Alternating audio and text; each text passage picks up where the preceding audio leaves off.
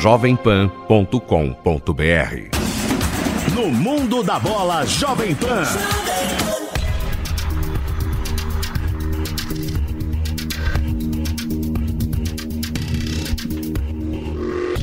Muito boa tarde, meus amigos. Estamos iniciando mais um Jovem Pan no Mundo da Bola. Hoje é 11 de novembro de 2017. Rogério Ceni está de volta ao futebol. Rogério Ceni voltou a dirigir um time de futebol. Voltará. Será técnico do Fortaleza. É, esse foi um motivo de debate, muito rapidamente, porque ele acabou fechando na sexta-feira à noite. Mas na minha avaliação, o Rogério Ceni está correndo sério risco está correndo o risco Eduardo Batista. O que, que o Eduardo Batista fez de errado este ano? Ele estava na Ponte Preta no final do ano passado e recebeu uma proposta do Palmeiras, o campeão. É claro que você vai aceitar, lógico. E ele foi e aceitou. Mas ele não sabia que ele já estava condenado. Na primeira chance, no primeiro momento que o Cuca dissesse eu volto, ele seria demitido com qualquer resultado. Tanto que os resultados dele foram os melhores resultados do Palmeiras no ano. A melhor média do Palmeiras no ano foi com o Eduardo Batista. E aí ele foi pro Atlético Paranaense. Por quê? Porque havia um projeto em cima do Paulo Autuori. Um cara confiável, uma pessoa séria. 11 jogos depois, o Paulo Autuori saiu e ele foi demitido. E os resultados eram bons. E aí ele cometeu o único erro do ano. Ele atendeu a um pedido do coração e aceitou ir para a Ponte Preta pegar um time que brigaria para não cair, sem time, não, não foi um time montado por ele, com dificuldades, com as pressões que a Ponte Preta vive, e provavelmente, sem ter cometido nenhum erro, ele será é, um cara que vai ter muita dificuldade de se recolocar no mercado. Porque ele teve em três times neste ano, e entre aspas, fracassou nos três. Ele não fracassou no Palmeiras, ele não fracassou no Atlético Paranaense. A Ponte Preta está dentro do esperado, mas não era o time dele também e vai entrar no sistema uh, Eduardo Batista ou Adilson Batista, que é pior. O Adilson aceitou vários desafios um do lado do outro e acabou tendo problemas. Sabe por quê? Porque o futebol brasileiro, antes de qualquer coisa, ele, ele dá cabeças. Ele não se preocupa com estrutura, com seriedade, com pagamento em dia, com nada. Ele se preocupa em ter alguém, o cartola, né? Que entre aspas é amador. Normalmente é, é, é ladrão que se esconde atrás de um cargo e ladrão incompetente. Porque eu sempre falo, o futebol atrai muito ladrão, mas ladrão incompetente aqui no Brasil. Então você tem pelo menos o Abramovich, que é um bandido internacional, mas é competente, minimiza. É melhor você ter gente séria, mas aí já é exigir um pouquinho demais pro futebol, que ele atrai muita tranqueira. E aqui no Brasil, dão-se cabeças com muita facilidade. Mas eu não quero ser leviano. Eu não conheço Fortaleza. Não sei qual é a estrutura do Fortaleza, se tem estrutura ou não. Por isso, eu estou chamando nesse momento para nos ajudar um amigo, um querido amigo, jornalista importante lá da, de, da, do Ceará, de Fortaleza, que tem um programa já com muito tempo de sucesso por lá, chamado Caminhos da Bola, que entrevista grandes personalidades de futebol e também me entrevista, além das grandes personalidades. E o Paulo Santiago é um homem rodado no futebol. Foi o primeiro a falar exatamente sobre o tema. Ele falou: Flávio, você está sabendo alguma coisa? A gente nem tinha ideia disso. Paulo Santiago gentilmente nos atende para falar um pouquinho do, da nova casa do Rogério Ceni. Paulo, muito boa tarde, tudo bem? Boa tarde, Flávio. Boa tarde aos ouvintes, amigos da Jovem Pan. Uma satisfação enorme poder estar trocando ideias com você a respeito dessa novidade no mercado do futebol, que é a chegada do Rogério Ceni ao Fortaleza Esporte Clube, claro. Paulo, é, explique pra gente como é o Fortaleza. É uma que a gente sabe da história do Fortaleza, importante, um dos melhores times do, do, do, do Ceará, muitos títulos, etc. Mas a gente sabe pouco da estrutura. Fala pra gente como, como é o Fortaleza. Olha, Flávio, o Fortaleza Esporte Clube é um clube quase que centenário, faz 100 anos, no dia 18 de outubro de, mil, de 2018, e tem sim, dentro do estado do Ceará, dentro do Nordeste, uma tradição muito boa. Amargou durante os últimos oito anos um período de escassez da sua imagem a nível nacional, disputando a sacrificada Série C uma série que não dá investimentos, que não aporta é, numerários, não aporta, não aporta dinheiro dentro dos clubes e passou sim algumas dificuldades. Tem diante de si uma, um projeto bem ousado que é essa vida do Rogério Ceni. É um clube que tem uma estrutura física boa, não excelente, de razoável para boa, tem um centro de treinamento que hoje atende às bases do Fortaleza, que fica na Grande Fortaleza, no município de Maracanaú, que é administrado por um grande tricolor chamado Ribamar Bezerra, que já foi presidente do clube, e esse ano o Fortaleza iniciou com grandes dificuldades. Ele começou o campeonato cearense, onde não logrou êxito, foi desclassificado para a decisão final. O presidente até então era o senhor Jorge Bota, que tinha uma diretoria formada. Essa diretoria renunciou e houve uma gestão temporária governativa do Fortaleza. Foi quando apareceu o nome milagroso de é, Luiz Eduardo Girão, um grande empresário que atua no segmento, parece-me que de transporte de valores nos Estados Unidos, é, atua também em produções cinematográficas no Brasil, ele que fez aquele filme do Chico Xavier, do Bezerra de Menezes, vários filmes voltados para o segmento é, espírita. E o Luiz Eduardo Girão assumiu Fortaleza no dia 10 de junho de 2017. Qual a principal meta? Qual o principal objetivo? Tirar o time da Série C. Haja vista que o Fortaleza ficou para 2018 fora da Copa do Brasil e fora da Copa do Nordeste. Duas competições a nível regional e nacional.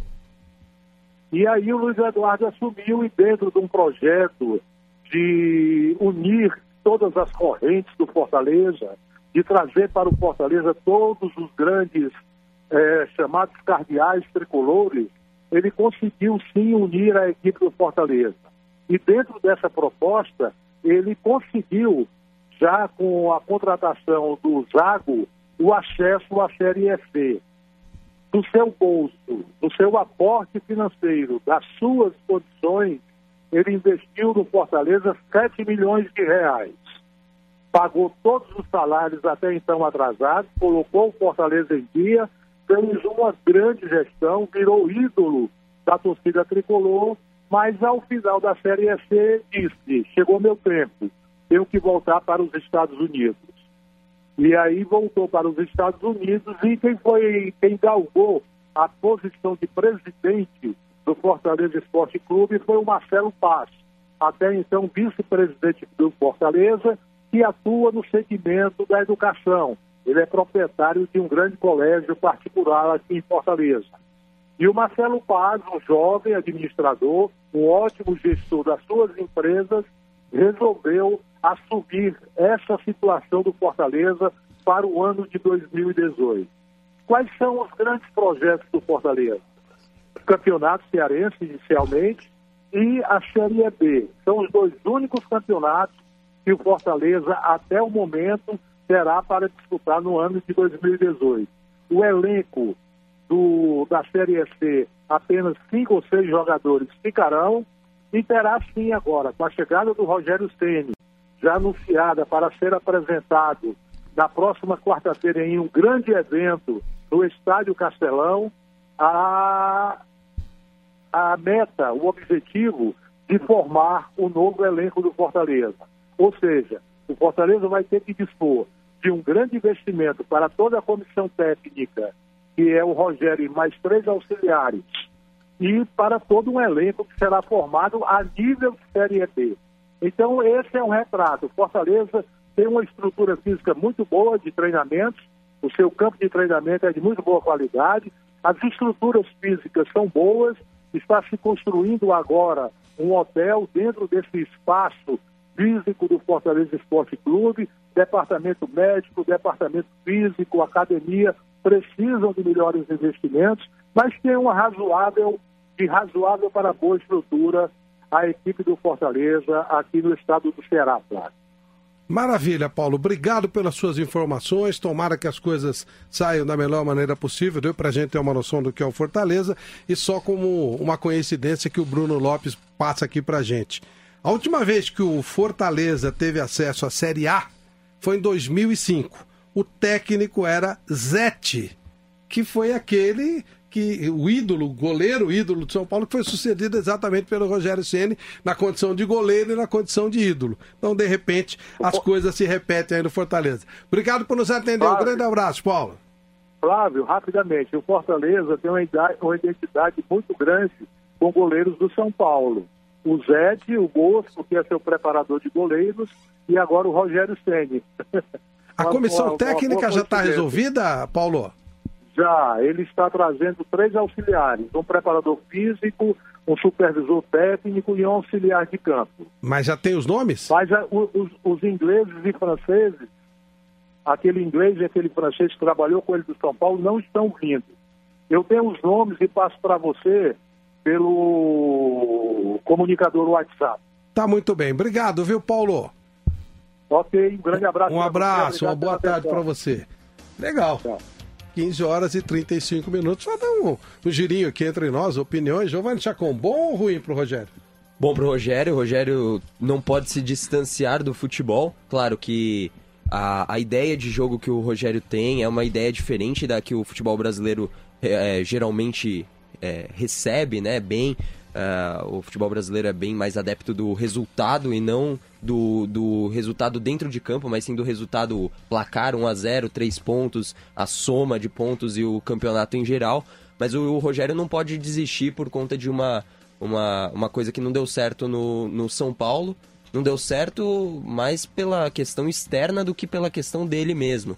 É, o Rogério, claro, não dá para falar que ele fazia um, um, grande trabalho, mas também não dá para condenar o, o, todo o trabalho do Rogério no São Paulo. Mas é, é complicado você inserir no Brasil uma ideia de jogo que você precisa de estrutura, você precisa de paciência, principalmente tempo.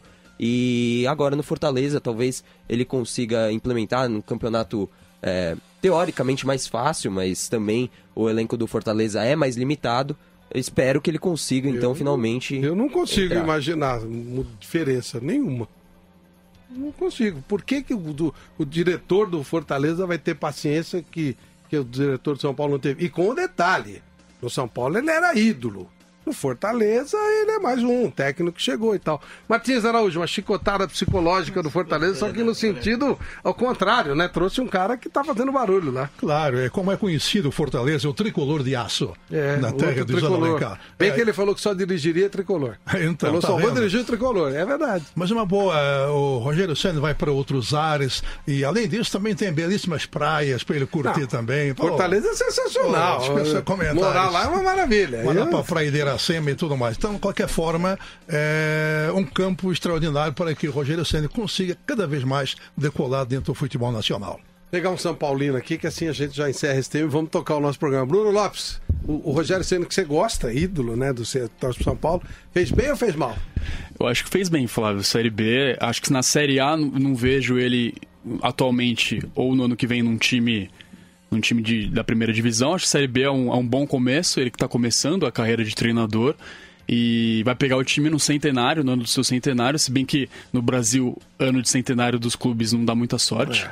O único campeão foi o Vasco no ano do seu centenário, o resto péssimos anos, mas vamos é, ver. Chama de centenada, né? Centenada. Vamos ver se no Fortaleza vai dar certo. A questão é a paciência da diretoria, né? Esse é, esse é o problema, nos, não só no Fortaleza, mas na maioria dos clubes brasileiros. Se ele tiver tempo, conhecimento de futebol a gente sabe que ele tem. Se ele tiver tempo e tiver tempo para trabalhar, com certeza acho que vai dar certo. O Fortaleza que em 2018 vai disputar o estadual, Seria um bom começo ganhar um título estadual, o cearense. A Série B e a Copa do Brasil depende do ranking da CBF para ver se o Fortaleza vai que participar. Ele não consegue. A Copa do, a Copa do Nordeste está fora porque o Fortaleza caiu na primeira ah, fase. Acho que ele não vai disputar. O, não, não vai não. O, o nosso colega já falou, que não, vai disputar. Tá muito longe. Ah, desculpa. Tá muito longe. Então, dois, dois campeonatos. Bola para frente, bola rolando no futebol africano, eliminatória de Copa do Mundo, semana de, de eliminatória, vai ser o nosso tema aqui na, no Jovem Pan no Mundo da Bola. Costa do Marfim, Marrocos jogando. Giovanni Chacon, dá uma geral pra gente do que tá rolando e é, esse jogo, qual é o significado dele? 10 minutos de jogo até aqui em Costa do Marfim e Marrocos. Jogo sendo realizado na Costa do Marfim. Quem vencer está na Copa do Mundo, mas o empate garante Marrocos. E o jogo é na Costa do Marfim. É na Costa do Marfim. É esse que é o grande, o grande problema aí pro Marrocos, que precisa apenas de um empate contra a seleção da Costa do Marfim. Marrocos, que há muito tempo não vai para uma Copa do Mundo, o Costa do Marfim esteve recentemente, então... Teve no Brasil, não teve? Sim, no Brasil. Teve, né? É, já temos seleções garantidas, né? A Nigéria garantiu já vaga, o Egito já garantiu vaga também depois de muito tempo. O E do Senegal- Salah. Quem é que não gosta do Salah aqui? Eu. É. Eu, eu, eu mesmo. Eu não, não, não sou muito fã dele, não. Acho ele meio ponta burro. Mas tudo bem. É, Senegal, é, que também garantiu vaga ontem ao bater a África do Sul. E aí teve um, um porém nesse jogo, né? É, esse jogo de ontem, na verdade, foi válido pela terceira rodada do grupo porque já tinha sido feito o jogo entre África do Sul e Senegal na África do Sul. É, A África do Sul venceu por 2 a 1 só que teve um caso de corrupção né, no futebol, né, manipulação de resultados. O juiz eh, também foi banido pela FIFA e a FIFA remarcou o jogo. Então, aí vitória por 2 a 0 de Senegal. Depois do jogo, o Mané deu entrevista, o Saído Mané, que é jogador do Liverpool e muito importante para a seleção de Senegal nessa retomada aí, volta à Copa do Mundo, ela que não, não ia para a Copa do Mundo desde 2002, e ele deu uma entrevista pós-jogo, até, até sendo eleito o melhor em campo. Vamos lá.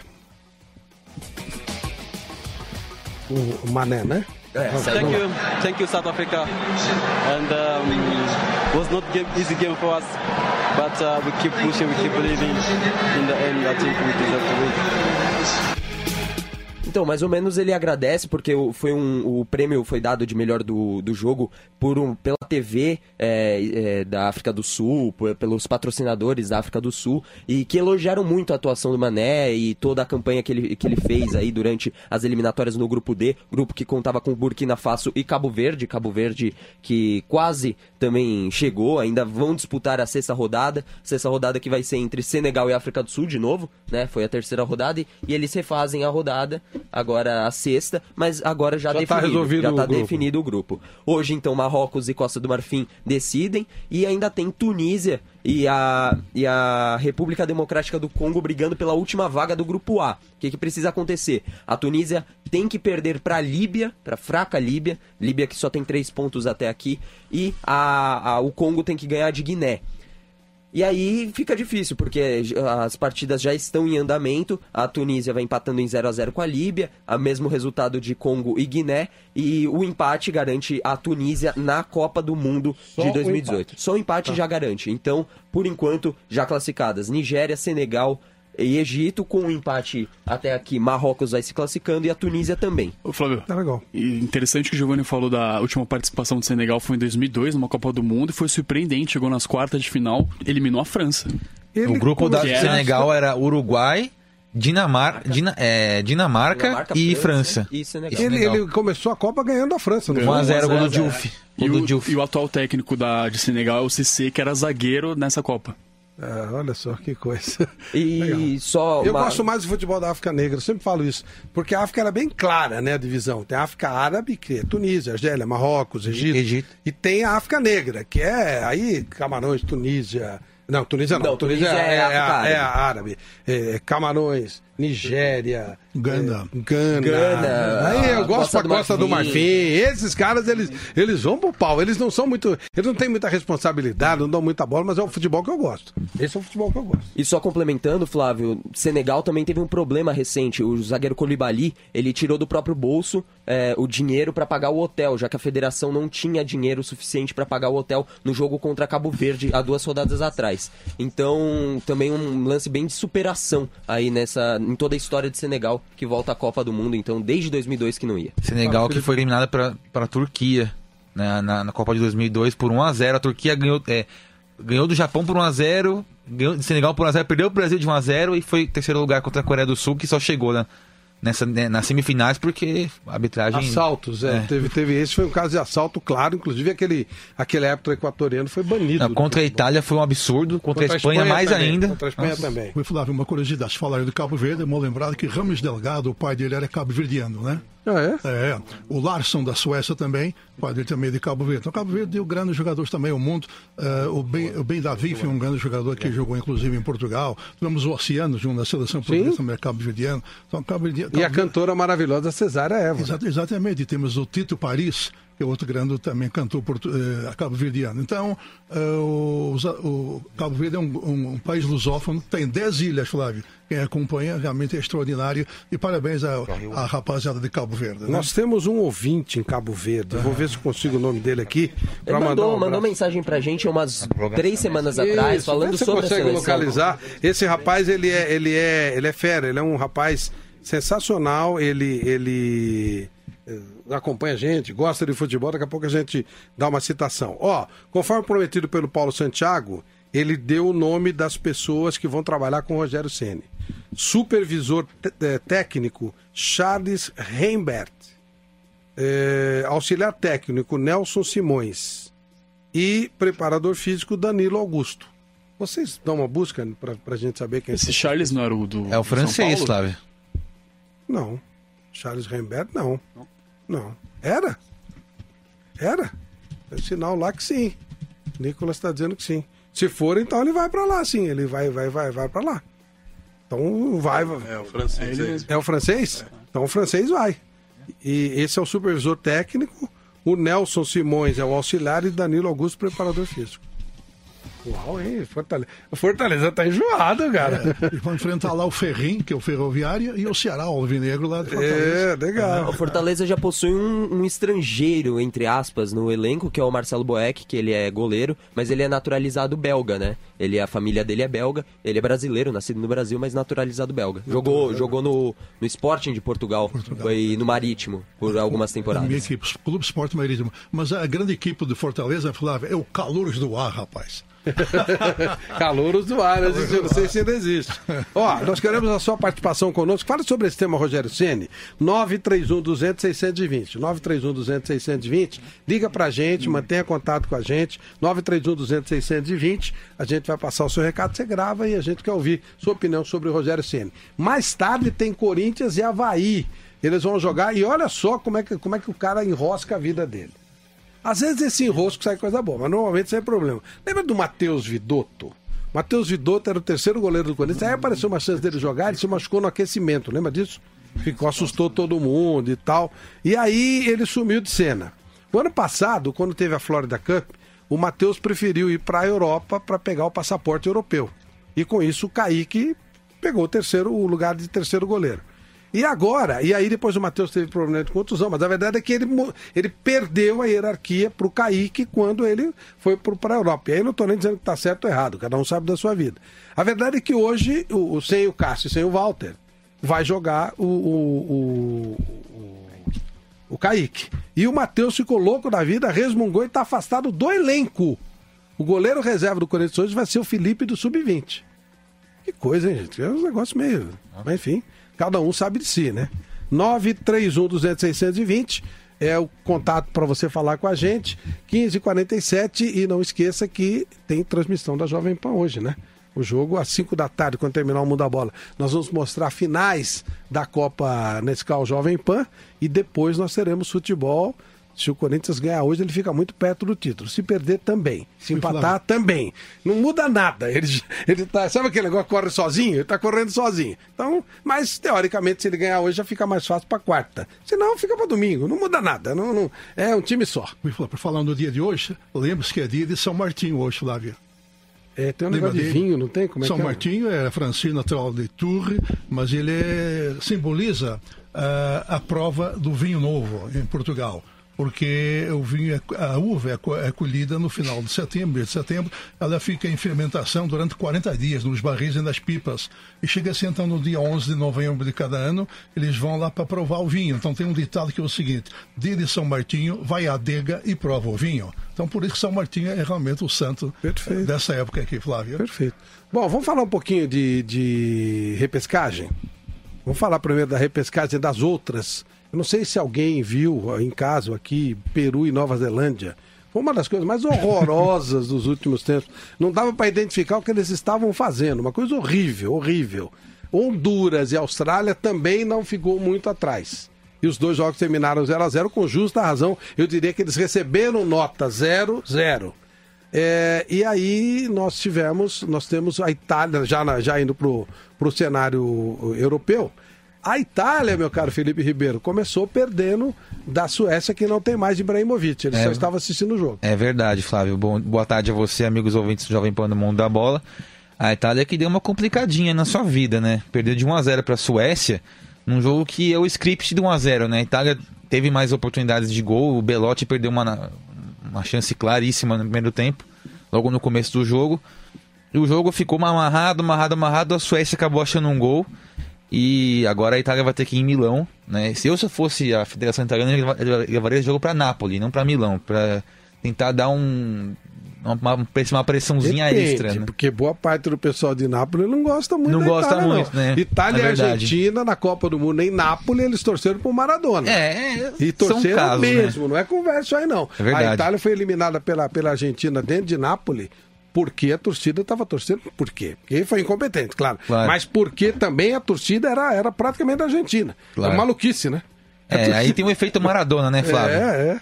Tem o efeito Guardiola e tem o efeito Maradona. É Esse claro. foi o efeito É Maradona. é claro. E a gente, a- a- acompanhando o jogo assim, né? O Ventura ele fez uma coisa que. Olha, Flávio, mesmo sem estar se classificasse, eu, eu daria um jeito de demitir esse técnico, porque ele, ele treinou o time de um jeito, com, com uma formação, um 4-4-2 clássico, com jogadores mais técnicos. E acabou no, no jogo da Suécia de última hora colocando mais um zagueiro. Colocou o Barzali no lugar do, do Zappacosta, que é o lateral do Chelsea, que te- tem jogado bem. E acabou o time, o time ficou um pouco desconfigurado. Não No entanto, pra- uma estratégia assim para enganar. é, treinar o time de um jeito e mudar, mudar na hora do jogo. Não... Ele é é- estratégico, mesmo precisa para enganar o time dele mesmo, mas ele gosta. Pois é, Flávio. Aí acabou perdendo de 1 a 0 O jogo agora vai ser é, em Milão, o jogo da volta. Aí fica a dúvida se o Bonucci vai, vai estar em campo, porque ele, ele levou uma pancada no nariz. É possível que tenha fraturado. A, a equipe médica da seleção italiana está tentando fazer com que ele atue, mas se ele não for atuar, joga, joga o mesmo Barzali. Aí e é o jogo prova- já é quarta-feira, né? e já quarta-feira agora, isso mesmo. E pela, pela, pela entrevista do, do, do técnico Ventura, ele já indicou que vai fazer algumas mudanças. Uma delas pode ser a saída, a saída do Verratti, que foi muito criticado nesse, nesse jogo. Não jogou realmente nada. E pode ser que ele mude a equipe. Mas a princípio, o time que vai enfrentar a Suécia no jogo de volta é Buffon, o Zappa, aí vai voltar com o time que ele estava treinando. Zappacosta, Bonucci, Chiellini e Darmian. De Rossi, Verratti e Florenzi. No ataque, Insigne, Candreva e o Immobile. É um time que dá para ganhar da Suécia. A questão é... é- Mas é- se tomar um gol, tem gol um qualificado. gol, é bom 2 a 1 saber. da Suécia. 1x0 tem prorrogação. Isso, E 1 a 0 depois- prorrogação, gol de, gol de prata, né? O, é- não importa quem se faz, faça o gol, aí tem que esperar acabar o jogo, né? Gol de ouro. E se for Não 2 tem- a 1 não pra... tem- Vamos lá. É, não conta o gol da. Vamos supor, se a, se a, se a Suécia fizer empatar 1 a 1 a prorrogação, esse gol da Suécia continua. Não, não continua. Na prorrogação, Na não é gol, de, prorrogação, não, é gol qualificado. Isso é um erro, eu não acho legal. Não, Mas é gol, dizer, não é gol qualificado. né? Não é. Não é gol qualificado. O gol qualificado Mas só 2 a 1 vale... sim. 2x1 sim. No, jo- no, No jogo normal, tô- tudo Nos bem. 90 minutos, 2x1 pra Itália, passa a Suécia. Se, empate, se der 1x0 pra Itália, Sué... for 1x1 na prorrogação, não tem gol qualificado. Pênalti. Pênalti normal, isso. É, a Itália tem um fator ruim aí na questão de casa, né? O último jogo que eles jogaram em casa pelas eliminatórias foi contra a Macedônia, empate em 1 a 1 contra Sim. a fraca Macedônia. Sim. Agora, em desvantagem, vai pegar a Suécia, uma seleção mais forte, claro, sem a principal peça dos últimos anos, que foi o Ibrahimovic, com alguns jogadores até que erraram muito na última partida, como o Toivonen, é, mas com jogadores como Forsberg, que joga no, no RB Leipzig. Então, a tarefa não é fácil pra, pra Itália, não, mesmo não é jogando em casa. É, é, a obrigação é toda da Itália de passar. É só um dado, Flávio. em- a, a seleção da Itália custa 140 milhões de euros a mais do que a seleção da Suécia. O valor de mercado dos jogadores, né? E a gente tem alguns jogadores, mesmo assim, é, tem alguns jogadores é, veteranos, como o caso do Chiellini, do De Rossi, que já tem um valor me- menor de mercado. Mas você tem o Verratti, tem o Candreva, o Immobile, que são jogadores mais caros, em sim também. São jogadores bons, assim, é, não, não, não é uma Chiellini geração... Foi campeão em 2006, não foi? Quem? Chiellini. Ele estava no banco. Tava no Mas banco. foi, O né? De Rossi do grupo, também. né? Do grupo campeão. De Rossi, o De Rossi ele jogou o primeiro jogo com os Estados Unidos, foi expulso por, por ter ag- agredido um jogador americano e voltou só na final. né? O Buffon também estava nessa seleção. Do, do, do, time titular que jogou a final contra a França, o único que joga ainda é o Buffon. É o Buffon. Aliás, o Buffon, se ele for para a Copa, é a sexta. Ele sexta bate todos os recordes, né? É. É isso? Ele, Isso. É, na primeira ele já ele foi reserva, disse nas que outras ele foi ele titular. já disse que se ele se classificar para a Copa do Mundo ele joga mais um ano. Se ele não se classificar ele para na- na- no meio no meio da temporada que vem e encerrou a carreira. Foi Então- uma, uma informação do, do jogo da Itália, o, pro Brasil é importante. O Jorginho, ele foi convocado. Sim. Sim. O, o Tite estava observando ele, ele ficou no banco de reservas. Se ele não entrar no jogo, no próximo jogo, ele ainda tem chance de ser Ah, é? convocado pelo Pode? Brasil. Sim, Pode. a, Ele a dúvida, do, justamente do- a dúvida do, do Ventura, no, no- na escalação do Verratti, é se ele vai, levar o, vai colocar o Verratti em campo ou o Jorginho. Não, o Verratti não joga.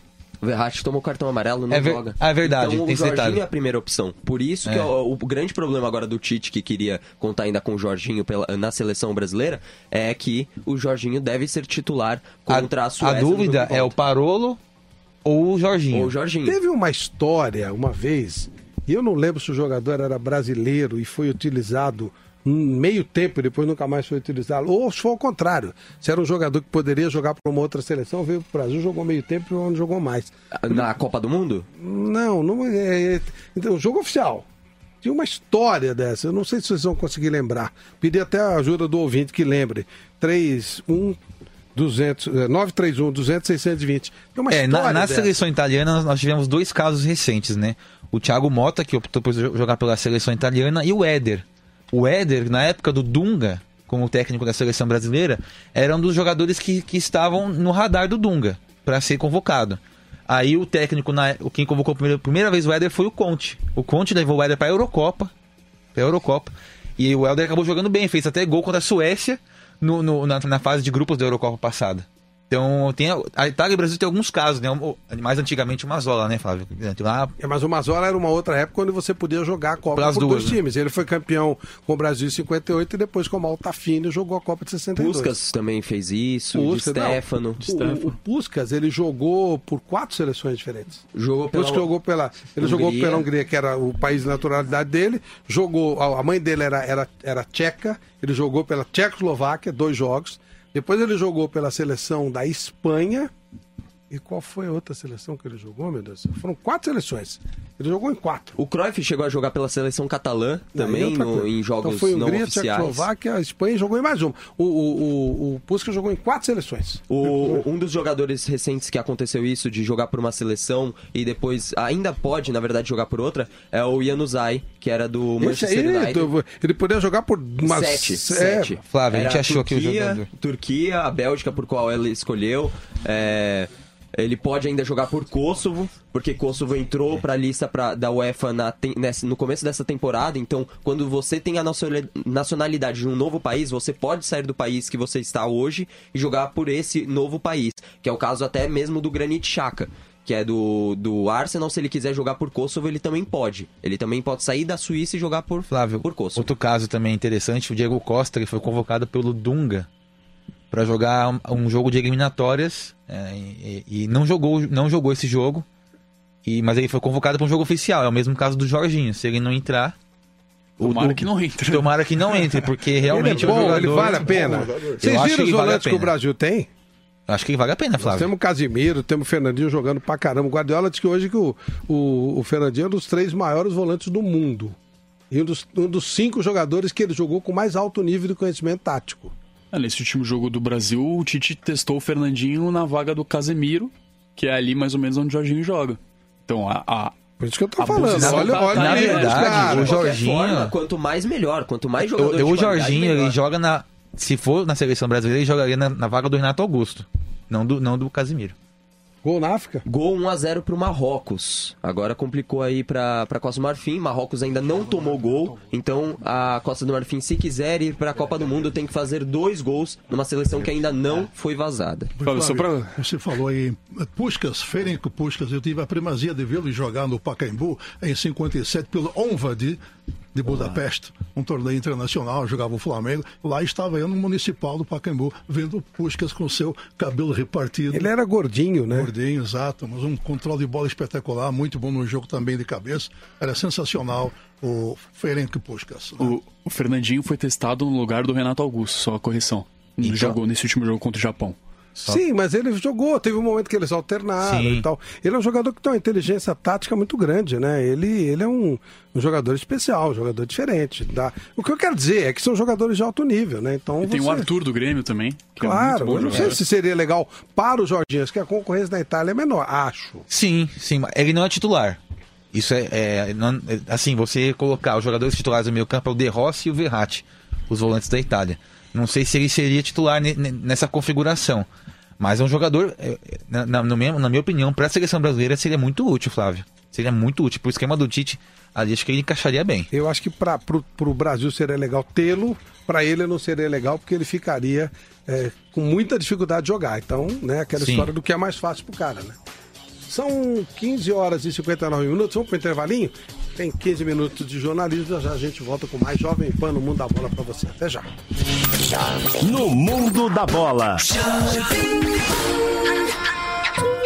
Black Friday de verdade é na To Go Travel. Acesse agora togotravel.com.br barra Black Friday e faça seu cadastro para receber ofertas exclusivas o mês todo. Não precisa esperar até o dia 24 para encontrar sua viagem perfeita. Na To Go Travel, você economiza novembro inteiro. Acesse togotravel.com.br barra Black Friday e cadastre-se. Economia de verdade é só na To Go Travel.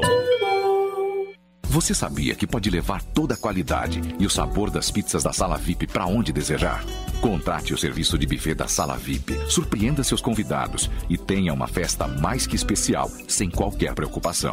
A começar pelos crostines, seguido pelo belo rodízio de pizzas salgadas e, por fim, as deliciosas pizzas doces. Sala VIP Buffet, porque seus convidados merecem uma festa VIP. Mais informações através do site gruposalavip.com.br.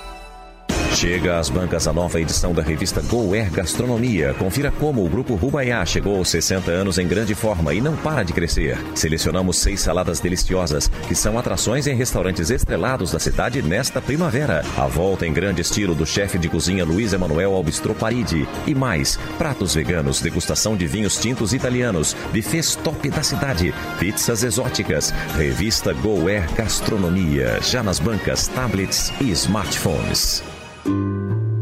Vem aí a prova do Enem. Fique esperto e se prepare bem. Agora a prova vai ser em dois domingos. 5 e 12 de novembro, não vai ficar dormindo. Cheque informações no cartão de inscrição. Chegue antes de fechar o portão. Pegue um documento original e vem. Não esqueça a caneta preta também. Prova do Enem, prova do Enem. Quem se preparar vai se dar bem. Prova do Enem, prova do Enem. Quem se preparar vai se dar bem. Não esqueça, o segundo dia de prova será domingo, 12 de novembro. Confira sua inscrição em enem.inep.gov.br e leve caneta esferográfica preta. Transmissão em tempo Governo real, Federal. Via satélite para todo o Brasil. Pela internet em jovempan.com.br. Para todo o planeta.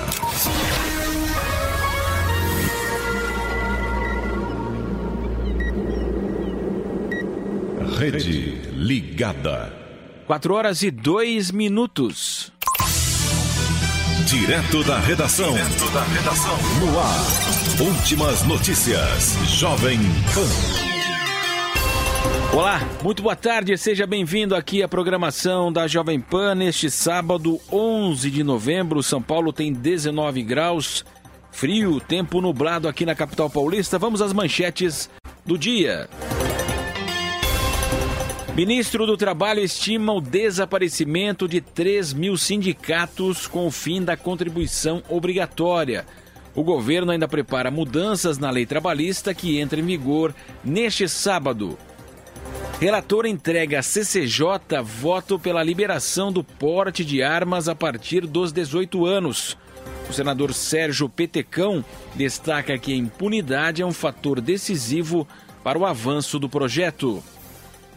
Aécio Neves afirma que PSDB vai sair do governo pela porta da frente.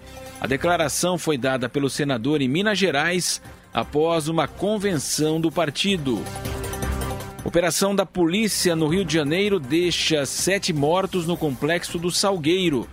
O tiroteio aconteceu nessa madrugada durante um baile funk no conjunto da Marinha.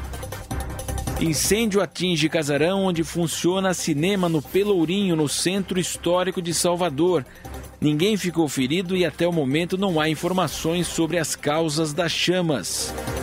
A Mega Sena pode pagar prêmio de 24 milhões de reais neste sábado e as apostas podem ser feitas até às 7 horas da noite de hoje. E o piloto finlandês Valtteri Bottas faz a pole position no GP do Brasil. O inglês Lewis Hamilton bateu, larga em último. E o brasileiro Felipe Massa ficou em nono lugar. Últimas notícias. Jovem Pan. Vamos ao Rio de Janeiro com Rodrigo Viga. 105 quilos de pasta base de cocaína. Esse foi o montante apreendido pela Polícia Rodoviária Federal na madrugada deste sábado em um carro de passeio na rodovia Rio Santos, altura de Itaguaí. Os federais fizeram uma blitz na região e suspeitaram de um veículo. O motorista, ao ser abordado, estava inquieto, nervoso. Os policiais rodoviários federais então começaram a vasculhar o carro de passeio e encontraram um fundo falso, onde estava escondida a droga. 105 quilos de pasta base de cocaína, suficiente, de acordo com especialistas, para produzir toneladas da droga. Droga que seria vendida, comercializada aqui no Rio de Janeiro. O motorista informou à Polícia Rodoviária Federal que essa pasta base de cocaína seria entregue a traficantes do Complexo da Penha, que fica na zona norte do Rio de Janeiro. Um detalhe curioso: esse motorista, de 43 anos de idade, já tinha sido preso anteriormente por tráfico de drogas, mas por essas decisões polêmicas da justiça ganhou a liberdade e voltou a traficar entorpecentes. O suspeito foi indiciado por tráfico de entorpecentes e pode pegar agora uma pena de até 15 anos de reclusão. Do Rio, Rodrigo Viega. Matheus Meirelles agora. Será aberto ao público amanhã o Memorial do Holocausto em São Paulo, uma mostra permanente que busca contar a história da tentativa do regime nazista na Alemanha de eliminar o povo judeu na Europa durante a Segunda Guerra Mundial, que ocorreu entre 1939 e 1945. O local faz parte do Memorial da Imigração Judaica, inaugurado no ano passado. Logo de entrada, encontra-se a frase O trabalho liberta, em alemão, o famoso termo cravado no portão do campo de concentração em Auschwitz. Também aparecem referências à ascensão de Adolf Hitler, às origens do antissemitismo na Alemanha e até a chamada Solução Final, o plano nazista de exterminar os judeus. O local também reúne objetos, peças de vestuários, pôsteres da propaganda nazista e uma réplica em tamanho original de um barracão onde ficavam prisioneiros judeus. Toda a preparação da mostra foi realizada em 2012, no centenário da primeira sinagoga de São Paulo, a Kehilat Israel. O professor de História Judaica e diretor de projetos educacionais do memorial, Reuven Feingold, destacou a importância da mostra. Nós queremos que todas as gerações futuras, principalmente as gerações jovens, comecem a pensar e a refletir o tema da intolerância. Não é possível, tal qual foi durante a Segunda Guerra Mundial, que determinado grupo social, para o caso a sociedade alemã, determine qual será o futuro de minorias, outras etnias ou populações dentro da sociedade. O diretor de projetos educacionais do Memorial do Holocausto, Reuven Feingold, afirmou ainda que o local busca reverenciar a memória dos 6 milhões de judeus mortos durante a Segunda Guerra Mundial e que o visitante poderá receber uma lição de cidadania, tolerância e combate a todo tipo de discriminação racial. O memorial será liberado ao público neste domingo, 12 de novembro. O local ficará aberto das 10 horas da manhã às 5 da tarde. De segunda a quinta-feira, a mostra funcionará no mesmo horário. Às sextas-feiras, o Memorial do Holocausto ficará aberto das 10 da manhã às 3 da tarde. A entrada é gratuita. 4 e 8 em inglês, Lewis Hamilton, piloto da Fórmula 1, que nesse momento aqui já é campeão, né? Dessa temporada 2017, hoje não foi bem no treino, saiu para fazer sua primeira volta rápida com dois minutos de treino, ele bateu e vai ter que largar em último. Mas ele postou na sua conta no Twitter neste sábado que funcionários da equipe Mercedes foram assaltados em São Paulo. Ele disse o seguinte: alguns da minha equipe foram mantidos sob a mira de armas na última noite ao deixarem o circuito aqui no Brasil. Tiros, armas apontadas para a cabeça, escreveu o piloto inglês. Isso é tão triste de ouvir. Por favor, rezem pelos meus colegas que estão aqui hoje como profissionais, ainda que abalados. E num segundo post, ele completou: Isso acontece todo ano aqui, F1, né, Fórmula 1, e as equipes precisam fazer algo a mais. Não há desculpas, lamentável, né? Mais um episódio, não é o primeiro, né? E infelizmente, como o próprio Hamilton ele está dizendo aqui, todos os anos a mesma coisa. E o Hamilton é famoso, a equipe Mercedes, evidentemente.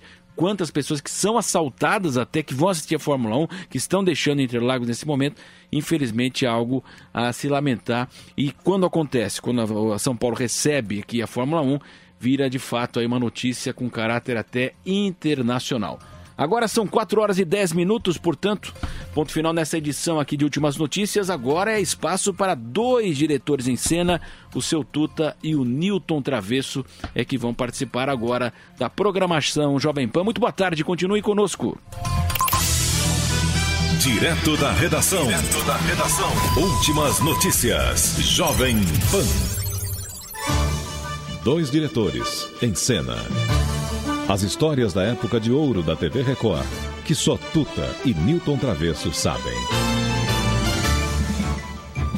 A televisão, no dia seguinte, começou uma nova vida e uma aventura, porque para nós aquilo tudo ainda estava estava começando a ter vida, né, Tuta? Foi uma coisa assim, mas nós tínhamos o grande estúdio, esse estúdio nosso que era lindo, maravilhoso, com e tinha espaço para orquestra, que é o grande maestro nosso E, época, por falar, Gabriel por falar em orquestra, ah, não era, ah, nós tínhamos o Gabriel Milhões da rádio, mas quem era da, da orquestra que tomava Ciro conta era o- Pereira. o Simonetti. Ah, tinha o Enrico Simonetti. Enrico Simonetti. E tinha os dois italianos, Paulo Pez e Carlo Pez, que eram baixo e, E que faziam a cozinha da, da orquestra, É. que era maravilhosa. E ainda lembro que a gente, no- nos programas iniciais, pelo menos uma semana, a orquestra entrava ao vivo às seis horas da tarde, no início das transmissões, Isso. e tocava ao vivo.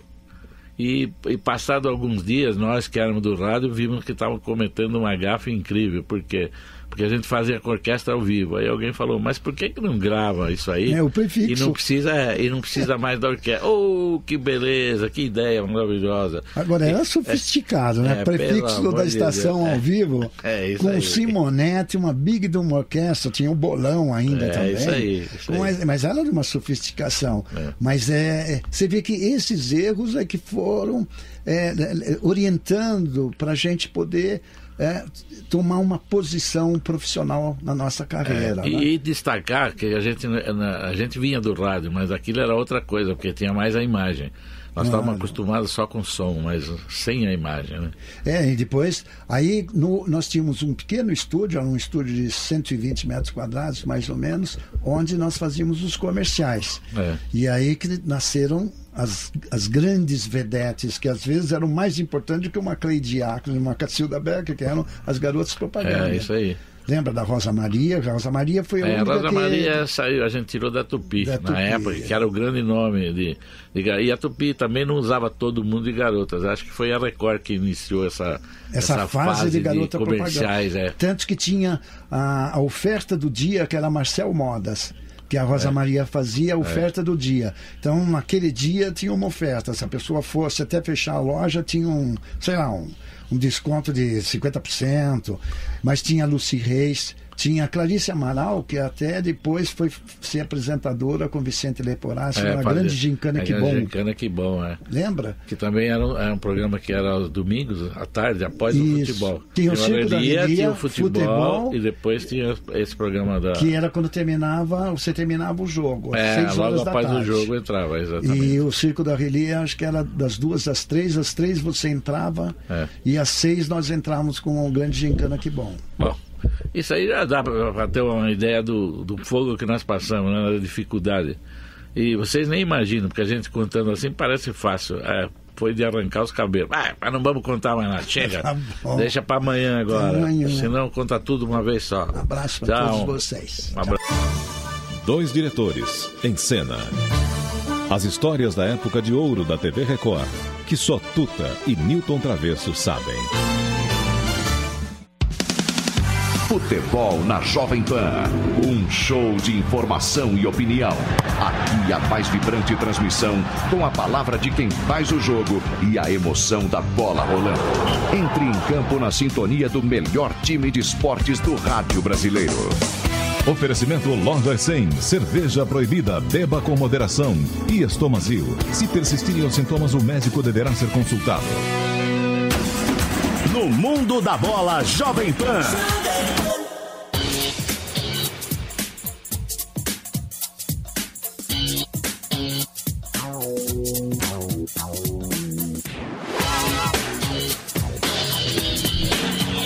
De volta com o Jovem Pan no Mundo da Bola, 16 horas e 14 minutos. O vídeo, o árbitro de vídeo, tá na, na, na onda aí, né? Ontem nós tivemos no jogo Brasil-Japão aquele cara chato pra caramba, toda hora olhando aquilo. O cara olha aquilo lá pra dar um cartão amarelo, vai ter mais o que fazer na vida, não. Vai te catar, pô.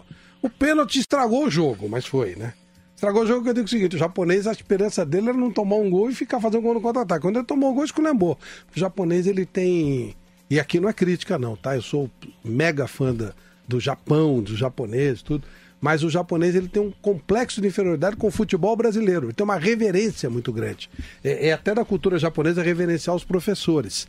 E, e eles entendem que o brasileiro é o professor. E o Zico é mesmo. Por causa do Zico, né? O Zico, é bem o Zico, né? O Zico ele mudou a vida lá do japonês, até a comida, ele mexeu em tudo, então há uma certa reverência. No campeonato japonês, um dos times, que é o Kawasaki Fronteio, ele, é, ele tem um uniforme, escudo, ins- inspirado no Grêmio. É, não, é, é a maioria assim, eles têm, eles têm sempre alguma, alguma ligação, né? Os nomes dos times Toninho são ligados. Cerezo. O verde, verde é do Palmeiras. Verde é do Palmeiras. É, é assim, Cerezo. Fresh é inspirado na Fiorentina. São, eles têm, têm, têm uma explicação de tudo. Verde, né? Verde Kawasaki, Kawasaki é a cidade, verde é o verde do Palmeiras. É, são países, eles homenageiam, é tudo assim, né? E, e o, o Kashima, nossa, para você ter uma ideia, a cidade de Kashima, houve um momento que havia uma lei na, no Japão que eles não podiam ter duas cidades com o mesmo nome. E, e aí fizeram uma. uma- e a, a cidade é Kashima, onde, é, onde tem o Antlers. É, ela, ela, E o Rei ele- dois times. Não, é Kashiwa. Isso é Kashiwa, Kashiwa. é. É, aí quando, quando o Kashima. é, quando o Kashima descobriu-se que Kashima era a segunda cidade, ou seja, ela teria que mudar de nome. Ela tinha, o nome dela foi dado em segundo lugar. Fez-se uma pesquisa na cidade para dar um nome para a cidade. Sabe que ganhou? Zico. Cidade se chamaria Zico. Tem um- um- uma, uma, uma, uma estátua tamanho natural do Zico lá na porta do estádio. E aí depois mudou a lei e tal, mas é assim. Então o, o ato de vidro, é, onde estragou, no momento saiu o gol, acabou o jogo. Mas o que eu queria dizer é o seguinte: o, na Alemanha a coisa está complicada. É, o árbitro é, Luiz Mitchell Frolich foi nomeado o novo árbitro de vídeo, o novo chefe do departamento de árbitro de vídeos. Porque o anterior, o Helmut Krug, eh, foi despedido segunda-feira por ter favorecido o Schalke 04 numa bisoiada do árbitro de vídeo. Ou seja, pelo jeito só vai mudar. Alguém falou, né? Antes tinha um só errando, agora tem sete. Então, não sei não, hein, gente. Não muda muita coisa, não. O, ele, aqui, ó, o que, o que aconteceu foi o seguinte. É, ele teve duas intervenções que favoreceu o Schalke 04 no jogo do dia 28 de outubro contra o Wolfsburg, é, marcando uma penalidade favorável à equipe de Gelsenkirchen e dando um cartão vermelho que também gerou críticas. Ou seja, o cara achou que todo mundo era tonto, né? Porque como é que no vídeo, pô, vai ser ladrão de vídeo é demais pra minha cabeça, né? Não, ladrão de vídeo. Mas a regra do árbitro de vídeo, quem dá a palavra final é o árbitro do campo. Não é a do vídeo. É, mas você delega, né? Você chega. É complicado, né? Fica. Sabe aquela coisa? Não, tô vendo aqui em detalhes. É um negócio meio. Só tomar cuidado com isso aí. E não pode ser chato igual o cara de ontem que para pra ver se teve. pra dar cartão amarelo. Em, Por- em Portugal tem, tem a voz também do vídeo, o pessoal comenta e tal. E os clubes já estão em dúvida aí, manda repetir o que falou na hora lá no, no, no vídeo árbitro, entendeu? É. Isso acontece na NFL, Flávio. NFL. Quando tem a decisão do árbitro de vídeo, o árbitro do campo são dois, um em, cada, um em cada metade do campo. ele tem um microfone que o estádio inteiro ouve, ó, a gente apertou tal coisa por tal coisa, jogador tal, aponta o número do cara. Então, é, é, acho que essa questão do árbitro de vídeo tem que ser ainda mais trabalhada ainda. A FIFA tem que encontrar um jeito para não ficar parando toda hora, como foi o caso de ontem. Não, e, e depois eu. Aí depois da, do- da mancada da segunda vez, ele deu uma sossegada, né? Porque tava chato, pô. Tava desagradável.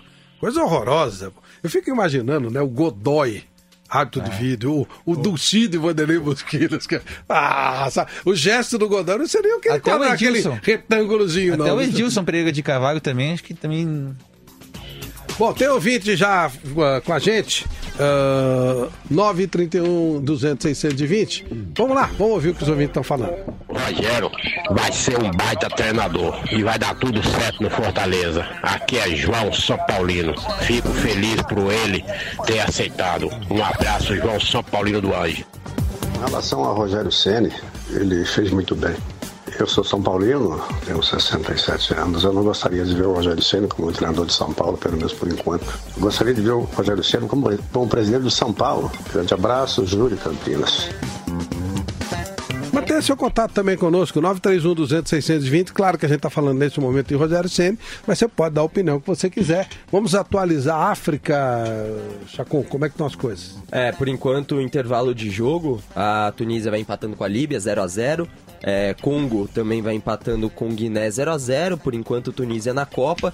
No outro jogo, o Marrocos vai vencendo por 2 a 0 a seleção é, da Costa do Marfim. Agora a Costa do Marfim precisa marcar três gols, mesmo jogando em casa, é, numa seleção que ainda não sofreu gols nas eliminatórias e para poder avançar então à Copa do Mundo. Então tá praticamente acertado Marrocos e Tunísia. E Tunísia. As duas, últimas- duas seleções da África Árabe. as, as últimas duas vagas para a Copa do Mundo. Então, das cinco, três seriam da África Árabe: Egito, Tunísia e agora o Marrocos também. E as duas da África Negra, Nigéria? Nigéria e Senegal. E Senegal. Tá bom, tá legal. Vamos falar, falando em Senegal, né? Muita ligação de Senegal com a França.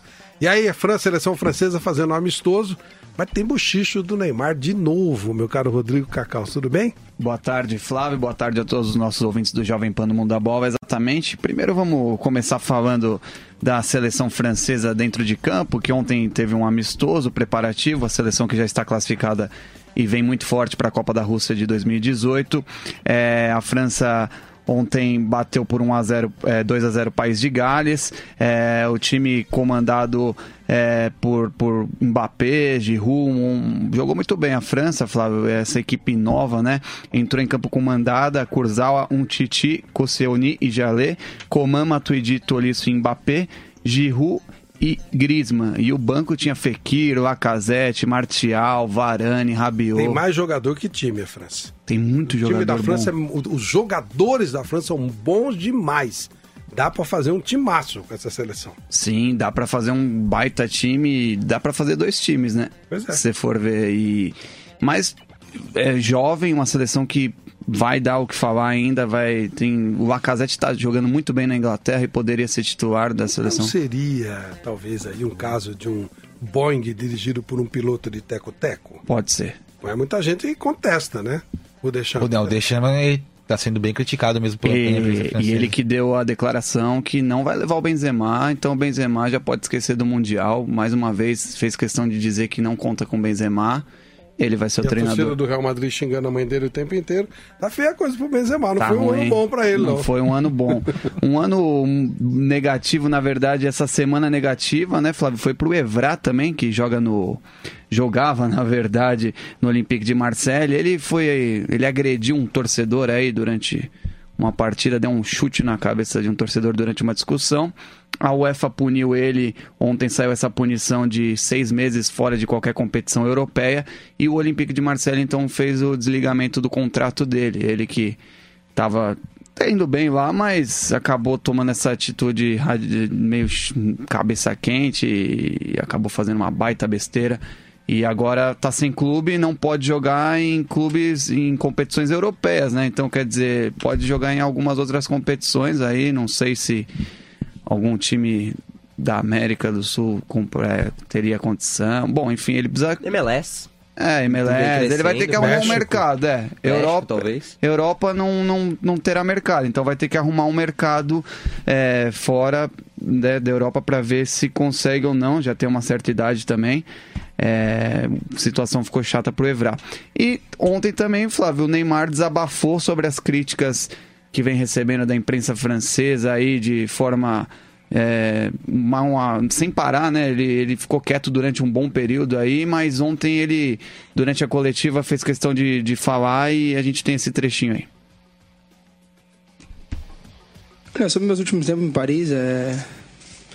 de números estão perfeitos. É... E eu estou muito bem, estou feliz, estou tô, tô bem motivado para vencer no, no Paris, para ser um jogador que, que, que dê tudo dentro de campo, né, principalmente com meus companheiros. E, e sim, é um fato que, que vem me incomodando muito, né?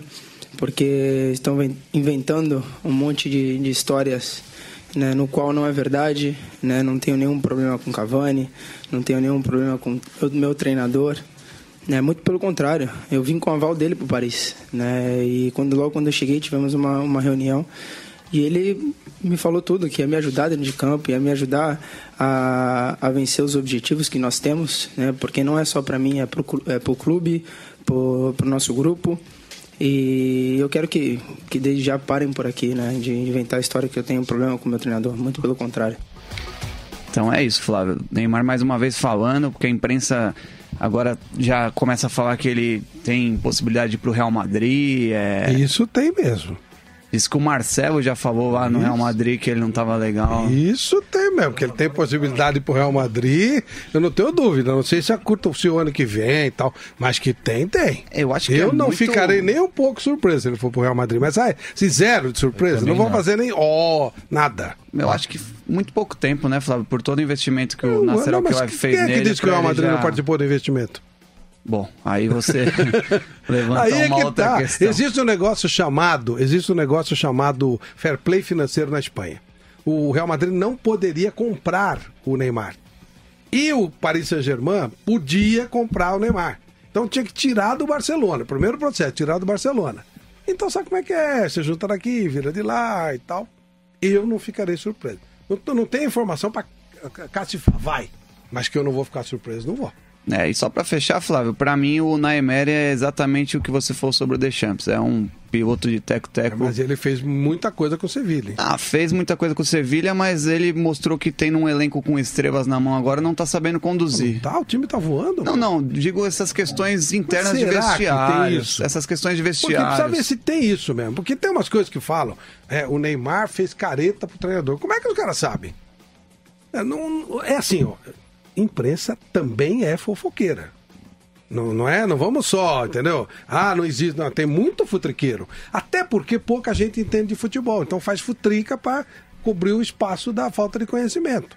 Isso no Brasil, no exterior. Então precisa tomar um certo cuidado. Não tá dizendo que o Neymar seja bonzinho, não é Sim, isso? sim. Ele é uma estrela, é duro você tratar. Você vai. Eu conheço alguns amigos que organizavam shows do Roberto Carlos.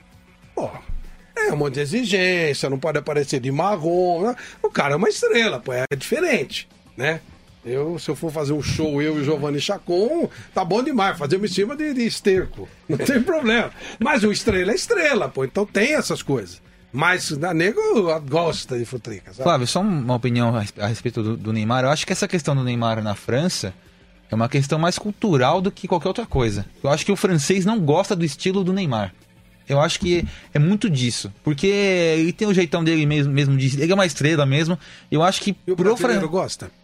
Pois é, o brasileiro já é outra, outra questão. O brasileiro não gosta de pessoa bem sucedida, né? Então, você vê que é complicado pro cara. Complicado assim. Eu, se for, já falei, se eu fosse o Neymar, não dá a mínima bola, não dava entrevista. Não, mas será que nada. não gosta Vai mesmo? inferno, pô. Mas será que não gosta mesmo? Na apresentação do Neymar, ele foi recebido com um A absurdo. imprensa, né? No- eu- eu- a imprensa não a gosta. torcida Não, mas gosta, a- a torcida tá muito claro que gosta. E- Não tem que nem como importa, não gostar, O que né? importa pro, de fato pro jogador, pro Neymar? O cara não, não se importou em sair do Barcelona, onde ele é, tinha um trio absurdo, poderia conquistar várias coisas. Claro, tinha a questão do protagonismo, mas ele não se importou em sair do Barcelona para ir pro PSG, uma liga mais fraca do que a, do que a Espanha, isso é Que ficou muito grande. Que ficou grande Ou seja, com o a cara da imprensa dele. que boicota o Neymar é burro. Você tá perdendo Porque visibilidade da própria liga, é da liga que você olhar. trabalha. Não, é só você olhar. Você Claro. olha, por exemplo, eu tenho um prêmio aqui na TV Gazeta que é o Troféu Mesa Redonda. Sabe qual é a grande dificuldade que a gente tem? Qual é o melhor jogador do campeonato? Porque ele é escolhido pelo, pelo torcedor, ok? Os melhores são escolhidos pelo torcedor. E cabe a nós escolhermos duas coisas. A nossa produção só escolhe dois: o melhor, o melhor jogador e a revelação. Por uma questão de, de estratégia para fazer o, o, o troféu, uma coisa diferenciada. Então você precisa estrategicamente fazer essa escolha. Sim. E, e era muito fácil quando o Neymar estava aqui. Como ano passado, você tinha o Gabriel Jesus. E agora tem quem? Não tem. Tanto que provavelmente o critério que nós vamos usar é o cara mais votado. E às vezes o cara é mais votado não porque ele for o melhor time, porque na posição dele não tem ninguém para disputar. Mas não tem jeito, não tem, não tem nomes. O, o Neymar, ele era atração quando jogava com o Naviraense. Né? O, o- ele era atração quando jogava Campeonato Paulista. E os caras ficavam enchendo o saco dele, pô. Campeonato francês não existia. Sim. Os caras viviam jogando, pelo amor de Deus, mostra os meus golzinhos. Tenta pegar gol do, do- agora do Campeonato francês, você vai ver, essa mídia não tá autorizada. Valorizou pra caramba. Não. Flávio, eu não tenho dúvida que o Neymar, em termos de torcida, é bem querido por lá. Não tem como não ser querido um jogador do- da qualidade dele. Mas por essa entrevista que ele deu ontem, ele deixou claro que ele tá de saco cheio da imprensa ah, francesa. que é o problema, né? Porque é como você. É aquela situação, mesmo que não tenha alguma coisa interna, mas vão falando, falando, falando, vai causando um ambiente des- desagradável de conturbado, saco, né? Mas eu acho que. Eu, eu, eu arriscaria que ele não sai de lá agora nesse tão, tão rápido, não. Uma coisa que você fala, Flávio, só pra terminar, é, talvez o que falte no Emery seja é, a- o que o Mourinho faz muito. Você sempre falou. Chama a, a atenção pra ele e deixa o moleque trabalhar. Deixa o jogador um é trabalhar. um jeito, né? Talvez, talvez que essa, essa gostaria de seja a ir pro diferença. PSG, ele dá Ele tá louco pra ir, pelo que falam a imprensa inglesa, É, que mas, ele tá ah, mas louco eu, pra não, ir. eu não sei se eu gostaria. Eu gosto muito do Mourinho, mas o jeito que ele joga é muito feio. Ele joga feio. E o PSG hoje é, um- é uma delícia ver o PSG jogar. Que era o jeito que jogava o Sevilha. Né? Hoje você, eu fico imaginando uma final de Champions City e PSG. Pô, o cara vai ter que ficar de joelhos. É, pô, não é? O jogo você vê de joelhos, não é? Como é que você vai ver um jogo desse? Tipo, levita, você fala, pô, o que, que é isso aqui? É um jogo maravilhoso. Vai estar jogo esse. É, sem Simeone, essas coisas assim. São 16 horas e 30 minutos em São Paulo. No mundo da bola. Chega às bancas a nova edição da revista Go Air Gastronomia. Confira como o grupo Rubaiá chegou aos 60 anos em grande forma e não para de crescer. Selecionamos seis saladas deliciosas, que são atrações em restaurantes estrelados da cidade nesta primavera. A volta em grande estilo do chefe de cozinha Luiz Emanuel Albistro Paridi. E mais, pratos veganos, degustação de vinhos tintos italianos, buffets top da cidade, pizzas exóticas. Revista Go Air Gastronomia, já nas bancas, tablets e smartphones. Você não pode perder o menu especial de lagostas do Fredi. Experimente essa iguaria em seis variações de sabor único, como lagosta à la provençal, termidor e lagosta ao molho golfe. Todas as quintas-feiras, somente no jantar. Não perca! Fredi, ícone da gastronomia francesa. Rua Pedroso Alvarenga, 1170, no Itaim Bibi. Telefone 31670977. 31670977. A Jovem Pan está sempre ao seu lado. Nas ruas, trânsito na cidade tem a pior via neste momento na marginal. na informação, Acho que o juiz deveria ter muita responsabilidade. Ah, baseado aqui nos casos já julgados, foi evidenciado um quadro de corrupção extremamente grave. Melhorar a qualidade do transporte público sob pneu. É raro na história do Brasil você ter três anos seguidos de recessão. O momento é de esperança e de retomada da confiança do Brasil. no esporte, Djokovic e Kei Nishikori estão Vavrinca ficaram conhecendo hoje. nos estádios do Brasil. Olha o Brasil chegando no caminho, recorde, pode pintar com o brasileiro. Nossos repórteres estão em todos os lugares. Olha a grande pergunta do momento no Congresso. O Reino Unido pegou todo mundo de surpresa ontem. Jovem Pan, sempre ao seu lado.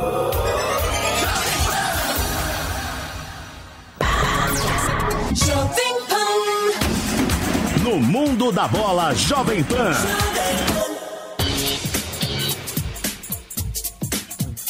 16 horas e 32 minutos em São Paulo. Vamos dar um giro pelas estrelas do futebol. Olá, Patrícia Lima. Olá, Flávio, tudo bem? Essa semana, quando a bola parou, Tite falou, o Brasil escutou e Neymar chorou. Após o amistoso contra o Japão, o técnico da seleção brasileira participou da entrevista coletiva e falou a todos que Neymar tem uma boa índole e um grande coração. E eu posso falar do caráter, da índole do Neymar e do grande coração que ele tem. Neymar aproveitou para esclarecer que está bem no Paris e pediu a todos que parem de falar besteira sobre o seu relacionamento com o seu treinador, Unai Emery. Porque estão inventando um monte de, de histórias né, no qual não é verdade, né, não tenho nenhum problema com Cavani, não tenho nenhum problema com o meu treinador.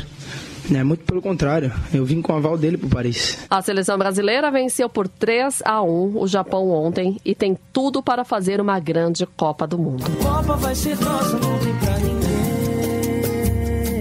Até a próxima semana. A Copa vai ser nossa, não tem pra ninguém. Bom, vamos falar do, do, do, da, do México. Ontem um jogo sensacional, lindo, lindo. Não vou dizer sensacional, que era amistoso, mas delícia de ver. O México jogou com a Bélgica. Na Bélgica foi muito legal. Márcio Reis, muito boa tarde. Boa tarde, Flávio, amigos do Jovem Pan no Mundo da Bola. Sim, realmente foi um jogaço. Talvez por não ser um jogo de peso de mundial ou de ser uma competição eliminatória, as equipes podem ter entrado mais tranquilas em campo, mas que realmente foi um jogaço foi. O que eu gostei muito foi a postura da seleção mexicana. Quando ela tomou o gol, ela não se apavorou, como vinha fazendo com outras grandes seleções. Ela teve calma, baixou, põe a bola no chão, tocou bem a bola, conseguiu até virar a partida. O destaque dessa partida foi o Irving Lozano, ou chamado Chuck. Ele jogou demais, ele faz uma temporada sensacional no PSV, até artilheiro do campeonato holandês.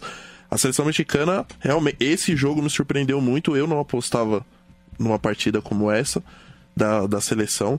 O Osório gostou também, mas ele falou que aqui precisa melhorar muito e realmente precisa, principalmente o sistema defensivo. A seleção mexicana dá muito espaço na defesa, ela é lenta para chegar na marcação, mas por ter sido um amistoso, realmente foi um jogaço. Agora contra a Polônia na segunda-feira, eu estou bem confiante numa vitória da seleção mexicana fazendo um bom uma boa passagem aí na Europa. O Ticharito Hernandes e o Edson Álvares saíram lesionados da partida, são dúvidas agora para o jogo de segunda-feira. O Ticharito Hernandes recebeu um prêmio nessa na sexta-feira ele recebeu um prêmio da seleção mexicana Sport Awards 2017. Ela premia os melhores atletas é, mexicanos e ele ganhou não só por ser o maior artilheiro da seleção mexicana, mas também pela campanha que ele faz, levantando sempre a bandeira do México. Quando teve o terremoto, ele fez a campanha junto com Miguel Lanhon, falando que tem orgulho de ser mexicano. Ele é apenas o segundo jogador a receber esse, esse prêmio. Antes, de, antes dele, só o Cuauhtémoc Blanco, que recebeu como jogador. O, a seleção enfrentou a Bélgica em sete oportunidades ao longo da história e estava bem, estava bem equilibrado, né? São, duas, são dois empates, duas vitórias da seleção da Bélgica e agora três vitórias da seleção mexicana. Perfeito. Obrigado, Márcio. Espanha, meu caro Wagner Lima, também fazendo treinamentos apenas. É, chega a informação que o Chaves se aposenta no final da temporada, mais um jogador histórico que deve virar é, técnico de futebol. Boa tarde, meu caro Wagner. Muito boa tarde, Flávio Prado. Boa tarde também aos amigos do Jovem Pan no Mundo da Bola. A seleção da Espanha entra em campo daqui a pouco. Flávio amistoso diante da Costa Rica no estádio La Rosaleda em Málaga. A seleção da Espanha que já tem a vaga carimbada aí com tranquilidade para a Copa do Mundo do ano que vem, vai tentar o bicampeonato mundial e chega com favoritismo, Flávio, já que nos últimos jogos aí vem demonstrando um bom futebol e não perde a 14 partidas e vem aí com o técnico Rulen Lopetegui aí há 14 meses e que não perdeu, né, Flávio? São, é uma sequência de invencibilidade incrível desde que estreou no dia 1 de setembro do ano passado, Flávio. Então, é, o jogo contra a seleção da Costa Rica é, será apenas o terceiro da, da seleção da Espanha na história diante dos costarriquenhos. É, um empate e uma vitória por 2 a 1 mas curiosamente sempre a Espanha sai atrás no placar, né? Então, a última vez foi o empate por 2 a 2 e o técnico Rulen Lopetegui convocou 26 jogadores para esses dois jogos. Hoje contra a Costa Rica e na próxima terça-feira diante da Rússia, em São Petersburgo, diante da anfitriã da próxima Copa do Mundo. E com esses 26 jogadores, a promessa é de testar quase todos, Flávio, porque ele quer tirar as últimas dúvidas antes aí da convocação final, que deve acontecer é, em março do ano que vem é, para a Copa do Mundo, aliás, em maio, é, entre março e maio é, do ano que vem, para definir o time da Espanha que vai disputar a Copa do Mundo. Mas eu ouvi vocês dizendo, Flávio, sobre o Neymar, né, a discussão que toma conta aí da, dos principais noticiários na Europa e também no Brasil. A capa do jornal, do site agora do Marca da Espanha, Flávio, diz que o Real Madrid já separou 200 milhões de euros para contratar o Neymar já tem até uma data, Flávio. Seria o verão de 2018, né? O inverno brasileiro Aí. de 2018, final dessa temporada. Então, 200 milhões é menos que o, o Paris Saint-Germain pagou pela rescisão contratual do Neymar do Barcelona, que foi de 222 milhões de euros.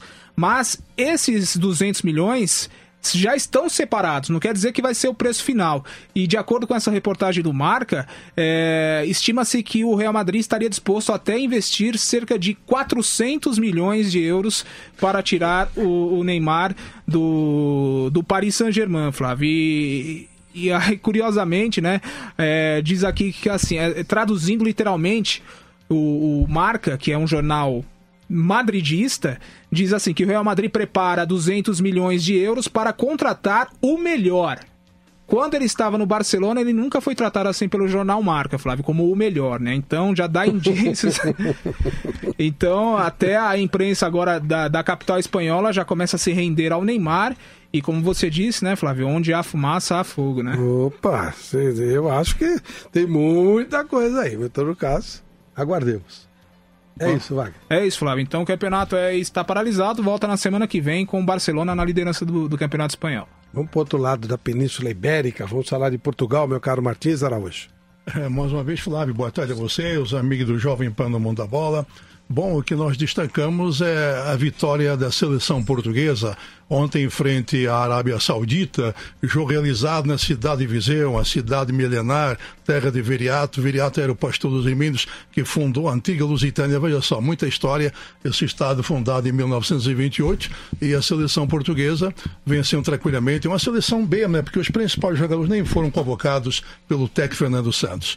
Então é importante, foi realmente essa vitória, vitória num jogo solidário em que a renda reverteu para as vítimas dos incêndios em Portugal. Ah, que legal. E muito legal mesmo, além da arrecadação, tivemos então uma central de telefônica que também arrecadou, e isso deu 3, mil, 3 milhões e 600 mil euros, né?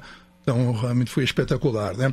E a seleção portuguesa, naturalmente, é, jogou contra a Arábia, que é treinada pelo argentino Edgardo Bauza, que Isso. treinou o São Paulo ano passado.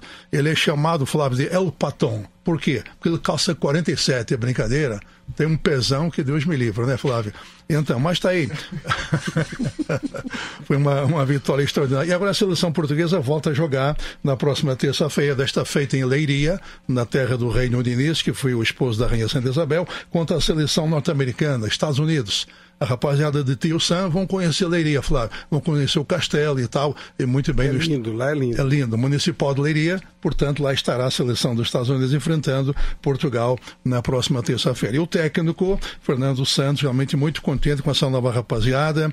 Tem jogadores que, inclusive, já há muito tempo que não militavam na seleção e que jogam por várias equipes da Europa. E, portanto, isso deixou uma grande indicação para o Mundial que se vizinha. E, portanto, agora muitos jogadores que mostraram serviço ontem, que vão mostrar terça-feira, estarão inclusive tentando uma vaga para o Mundial do ano, do ano que vem na Rússia. Então o Fernando Santos vai ter muito trabalho. Bom, nós vamos ter, Flávio, uh, na sequência agora no próximo dia 16, a Taça de Portugal em sua quarta eliminatória e o campeonato só volta no dia 26 do corrente mês de, de novembro agora. Dá uma pausa para justamente para as seleções e para a Taça de Portugal em sua quarta eliminatória. Flávio, qual é a concepção que você tem sobre o eh, chefe de torcida organizada? Lixo. Lixo, né? Sim. Porque o, o presidente da torcida do Porto dos Dragões, ele está proibido de entrar em recintos esportivos por seis meses, ainda vai pagar uma multa de 2.600 euros. Por quê? Porque ele eh, lançou um cântico nos Jogos do Porto, em que a claque do Porto dos Dragões, eles cantam uh, um, um, um, refrão que é justamente dizendo que uh, o Chapecoense devia ter encarnado o Benfica para morrer naquela época lá. É brincadeira, é isso? Mas né? é, não me surpreende um pouco. Então, me surpreende nem um pouco.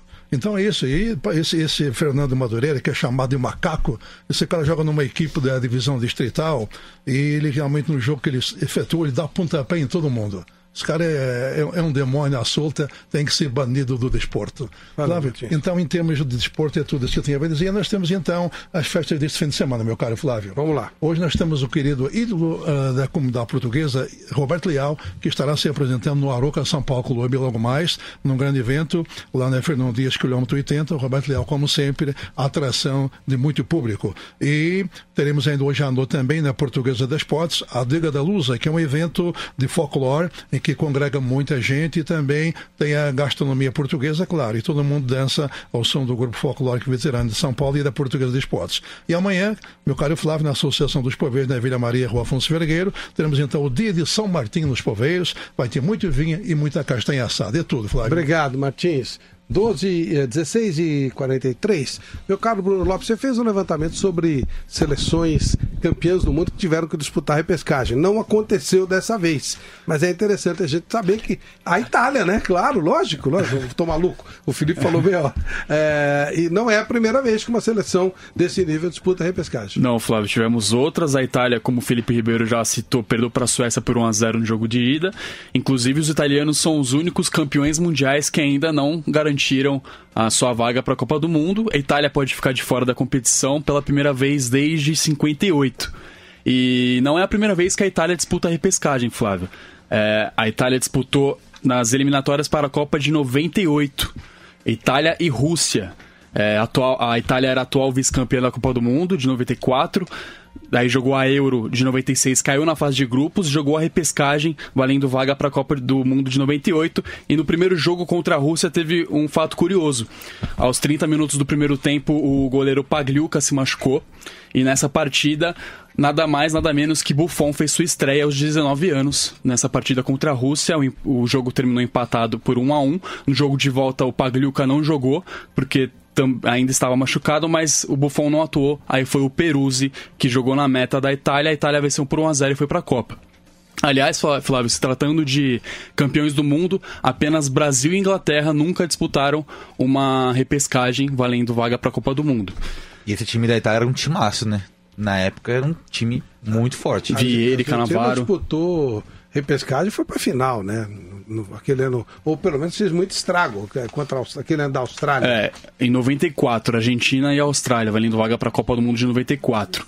É, os argentinos foram para a repescagem depois de ficar atrás da Colômbia nas eliminatórias. As eliminatórias eram diferentes, o formato era diferente do atual. A Colômbia ficou em primeiro, a Argentina ficou em segundo, foi para a repescagem, jogou ah, contra a Austrália. voando, aqui teve o negócio do Maradona lá, mas é, lembra, Sim. a Argentina chegou voando na Copa. Era um timaço também. O, é. nessa, nessa repescagem da Argentina, o Maradona voltou para jogar, ah, só para jogar a repescagem, voltou, no jogo de ida foi 1 a 1 Aí na Argentina, a Argentina venceu por 1 a 0 o gol do Batistuta e foi para a Copa de 94. Também teve a Espanha. A Espanha disputou duas vezes a repescagem, em 62 e 2006. No caso da Espanha, a repescagem foi antes da Espanha ser campeã do mundo. Em 62 jogou contra Marrocos. Marrocos que inclusive está vencendo Costa do Marfim hoje e vai para a Copa.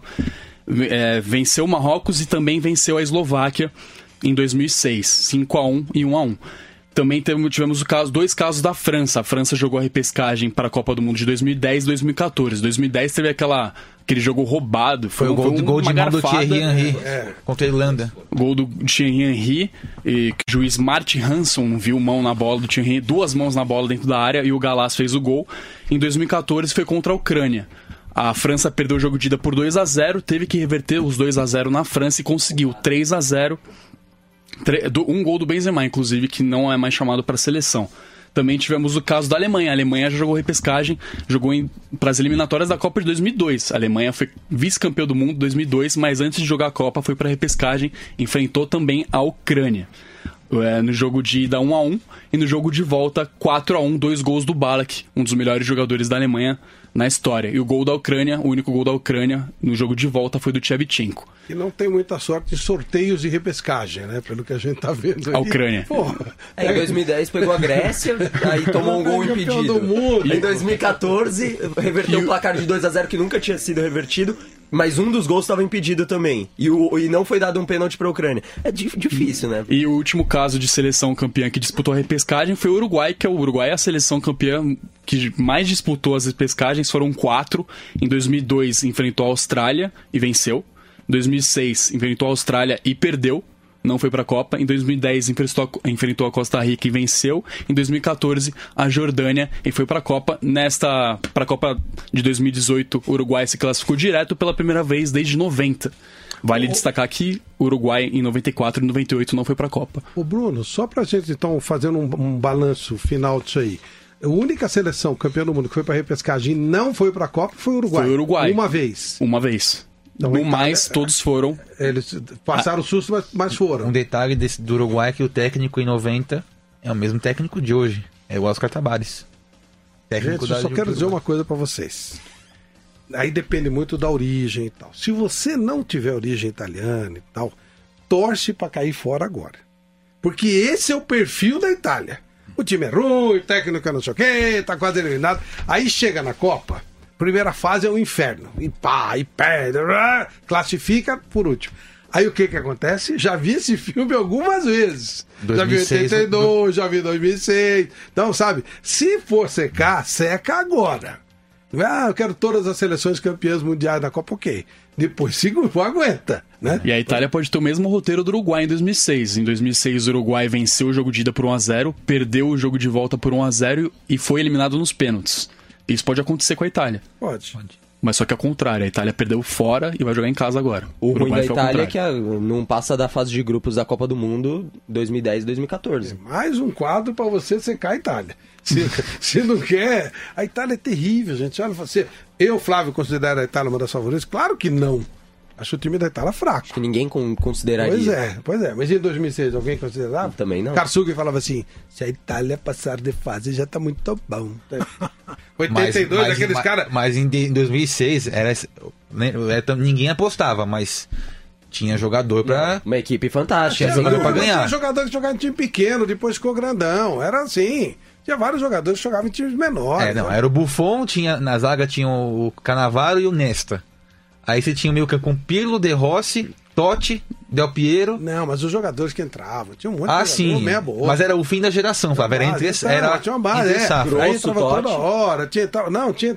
Luca Toni. Luca Toni. É, tinha, um- gente, tinha jogador que tinha jogador Del Piero. fraco. O Flamengo em 82 eles empataram os primeiros três jogos, não foi Sim, isso? e o, Então, o- tava perdendo até o último minuto, o goleiro de Exato. Camarões escorregou, a bola entrou. Eu tenho uma entrevista gravada naquela época. Hoje você faz tudo ao vivo. Naquela época você gravava com dois dias de antecedência. E tinha um torcedor italiano, se você entrar em qualquer, qualquer YouTube, então você vê, é um grandão e que ele ficava gritando Itália, Itália, Itália, um gordo e chacoalhando o ombro. E eu fui falar, é, é bem, é bem marcante, igual aquele gaúcho que fica com a, com a taça que morreu, Sim, né? O gaúcho. que- é igual, são figuras marcantes de Copa. E eu fui falar com esse italiano e pedi um favor pra ele. Falei, ó, vocês vão jogar com o Brasil mesmo, vai ser eliminado. Então você não gravaria uma entrevista lamentando a eliminação? No primeiro momento, ele lembrou da minha nona e tal. Mas depois ele falou: é, pensando bem, o Brasil é simpático, ele tinha algum parente aqui e tal. E ele gravou a entrevista, lamentando a eliminação da Itália pela seleção brasileira. Pô, nem o gordo que gritava Itália, Itália, Itália acreditava. Imagina, imagina. Vê se pode um negócio desse. Aí os caras passaram e foram campeões do mundo com autoridade. Com autoridade. Negócio impressionante. E a imprensa. E era um time forte. Não falava com ninguém. É, em 78 eles foram ótimos. E quando eles foram eliminados, esse time de 78 era Todo mundo lembra da- da- do Brasil de 82 como um time que era fantástico, mas a Itália também tinha um time forte, que não era aquele futebol agradável. É porque eles Não. estavam com problemas, o Paulo Rossi tinha sido preso, Sim. um monte de confusão, a imprensa não falava com eles. Outra coisa, 2006 teve o escândalo do Calciopoli, que foi, foi a- o rebaixamento da Juventus para a segunda seja, divisão. só falta um escândalozinho de loteria. Só falta aparecer um a escândalo, né? Sofreu pra passar da, da Austrália nas oitavas de final, 1x0, um gol de pênalti, que só Deus sabe como é que foi No marcado. finalzinho do jogo, Totti fez o gol. fez o gol. Bom, gente, seguinte, vamos dar uma passada pra gente encerrar, como, como é que estão as coisas nas duas eh, partidas que estão valendo vaga pra Copa do Mundo, Giovanni Chacon. Tunísia e Líbia, 0 a 0 segue empatada a partida, a Tunísia indo pra Copa. Um gol já mata toda a partida também. E a Costa do Marfim, em casa, vai perdendo por 2 a 0 pro Marrocos. Marrocos que não participava, agora já tá basicamente também, é, garantido. claro, claro. Não, não participava de uma Copa desde 98. A Tunísia esteve em 2006. Então é o seguinte, 5 da tarde nós vamos mostrar duas finais da Copa Nescau Jovem Pan. O, o Sub-12 masculino e o Sub-14 masculino. Eu estava lá de manhã, participei desse jogo foi de manhã, um jogo gravado, nós vamos mostrar com o Falso Favário e o Rafael Tebas, então é bem legal, é, são, é uma transmissão bacana, emocionante, vocês vão gostar bastante. E depois tem Corinthians e Havaí que a gente vai mostrar aqui na Jovem Pan a partir das seis da tarde. Nesse encerramento do Jovem Pan no Mundo da Bola, se fica com o Beto Saad, contando histórias do nosso arquivo maravilhoso da Jovem Pan. E na sequência a gente volta com a final da Copa Nescau Jovem Pan. Até já! Oh!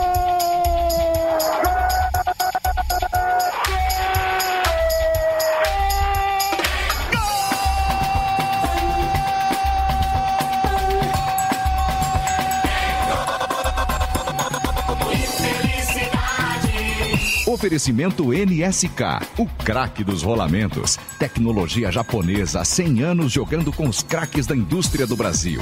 NSK é muito mais rolamento. Meus craques da Jovem Pan, é, estamos aqui nesse É Gol, que felicidade comigo, Beto Saad. Esse é Gol especial, a gente reúne todos os momentos da semana para levar para você emoção trafegando, surfando nesse arquivo da Jovem Pan. Arquivo desde os anos 40, é o maior arquivo do rádio brasileiro e a gente vai começar aí a nossa saga nessa viagem no tempo com defesas de grandes goleiros, né? Vamos começar com o São Marcos de Palestra Itália? Então, vamos. O Marcos goleiraço merece ser lembrado. E aí a gente volta para os anos 70. Lembramos de Ado, goleiro do Corinthians, tricampeão do mundo. De Sérgio Wagner Valentim, São Sérgio do Morumbi, também dos anos 70. E claro, Emerson Leão, Leão inesquecível. Acompanhe as defesaças desses goleiros. Marquinhos autorizado, vai levantar na bola pra boca do gol. Autorizado, pé direito, partiu, levantou direto pela linha de fundo. Escanteio para o Havaí, Vanderlei Nogueira. Caminha no contra-ataque a equipe do Cruzeiro, a bola lançada para Iaúca. Iaúca caminhando com a camisa 14, vai para marcar o Luiz Carlos, caiu. Entrou Iaúca, tirou para o gol, Ado. Defendeu o Ado. Geraldo Blota. Defesa sensacional, saída impressionante de Ado. Empurrou na ponta esquerda com o Rinaldo, Rinaldo Tustão. Tustão acionado junto à linha de fundo, alcançou a pelota, vai cruzar, cruzou, Tustão na boca do gol, atenção, bom goleiro, rebote de Rinaldo. Boa, Sérgio e recupera a bola que ele tinha largado, Fausto. Pela falta perigosa contra a meta de Leão. Há cinco homens do Palmeiras na formação da barreira. Quatro apenas. Bill saiu da cobertura. Toma posição flecha para bater a falta. Atenção, atirou por elevação, vai ao cinto para o domínio, atirou para o gol, defendeu o Leão. Firme o guarda-balas. Claro, muito legal. Aqui não é gol com felicidade. Você, você tem gol, você tem entrevista, você tem alegria. E claro, tem defesas também. Os goleiros são muito bem lembrados aqui, meus craques. Muito bem, você está comigo, Beto Saad, NSK, o craque dos rolamentos, o rolamento do Brasil. E a gente vai apresentar também para vocês é, Corinthians e Havaí vão jogar daqui a pouquinho, tá certo? A gente vai apresentar um jogo de 2010, voltamos 2010. Sete anos atrás o Corinthians meteu 4 a 0 no Havaí e foi assim. Capricha, gordinho Ronaldo. Esse é gênio, esse é gênio. Um dos mais diferentes jogadores de futebol de todo mundo. Claro que em final de carreira vai ter o coloco entre os 10 melhores do mundo de todos os tempos. Ronaldo. Que prazer gritar o seu gol. Que prazer gritar gol do Ronaldo. Eu vou gritar mais um. Me dá prazer, me dá prazer. Lá vai Ronaldo. Partiu, bateu!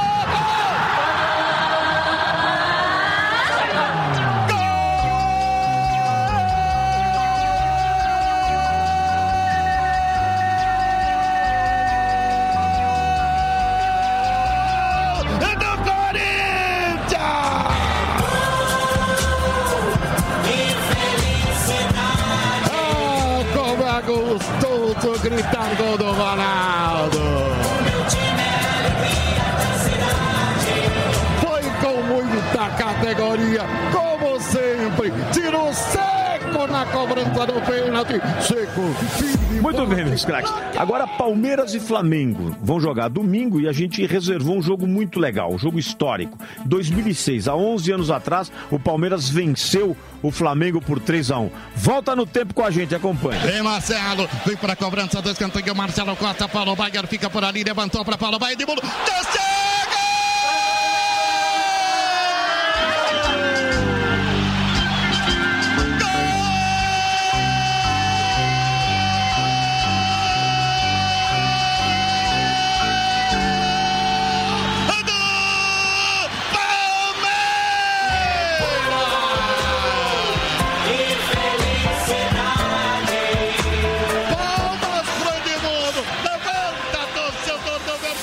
Muito legal ter vocês aqui nesse É Gol Felicidade especial, com todos os momentos dessa viagem do arquivo da Jovem Pan, para você dar uma viajada, para você relembrar, você de todas as idades. Obrigado pelo teu carinho, eu, Beto Saad, te abraço e vamos estar juntos sempre aqui na Jovem Pan. Programa de Produtividade e Economia AIP. Especialistas NSK, a serviço da indústria brasileira. 14 distribuidores certificados, 36 engenheiros e técnicos capacitados, mais de 250 clientes satisfeitos e mais de 35 milhões de reais de economia em soluções que só a NSK e sua rede de distribuidores AIP podem oferecer. NSK, o craque em rolamentos e em desempenho. Há mais de 100 anos, servindo os craques da indústria do Brasil. No mundo da bola. Vem aí a prova do Enem. Esperto e se prepare bem. Agora a prova vai ser em dois domingos. 5 e 12 de novembro, não vai ficar dormindo. Cheque informações no cartão de inscrição. Chegue antes de fechar o portão. Pegue um documento original e vem. Não esqueça a caneta preta também. Prova do Enem, dar bem. Prova do Enem, prova do Enem. Quem se preparar vai se dar bem. Não esqueça, o segundo dia de prova será domingo, 12 de novembro. Confira sua inscrição em enem.inep.gov.br e leve caneta esferográfica preta transparente. Ministério da Educação, Governo Federal.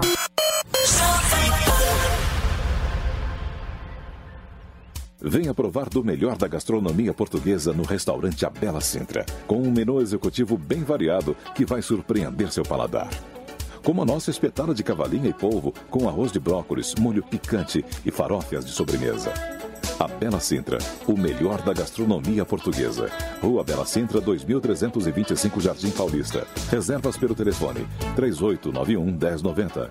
3891 1090. Momento Veja. Lê na Veja desta semana a força descomunal das redes sociais no caso William Vac. Global afastado por suspeita de fala racista. Espanha, a origem da revolta e as razões para o sentimento separatista da Catalunha. Emprego, o que muda com a estreia da nova legislação trabalhista na próxima semana. Especial, a polêmica em torno do suicídio do reitor de uma universidade federal. E na Veja São Paulo, o melhor dos bairros da capital. Veja, já nas bancas, tablets e smartphones. Emissoras brasileiras da Rádio Pan-Americana. Jovem Pan. Jovem Pan São Paulo, AM, ZYK 521, 620 kHz. FM 100,9 MHz. Jovem Pan News Brasília, ZYH 709, 750 kHz. Jovem Pan News São José do Rio Preto, ZYK 664, 900 kHz. Você também pode ouvir a Jovem Pan no canal 783 da Sky, no seu smartphone ou tablet, através do aplicativo Jovem Pan para iOS, Android e Windows Phone, ou pelo portal jovempan.com.br. Jovem Pan, a rádio do Brasil. Jovem Pan.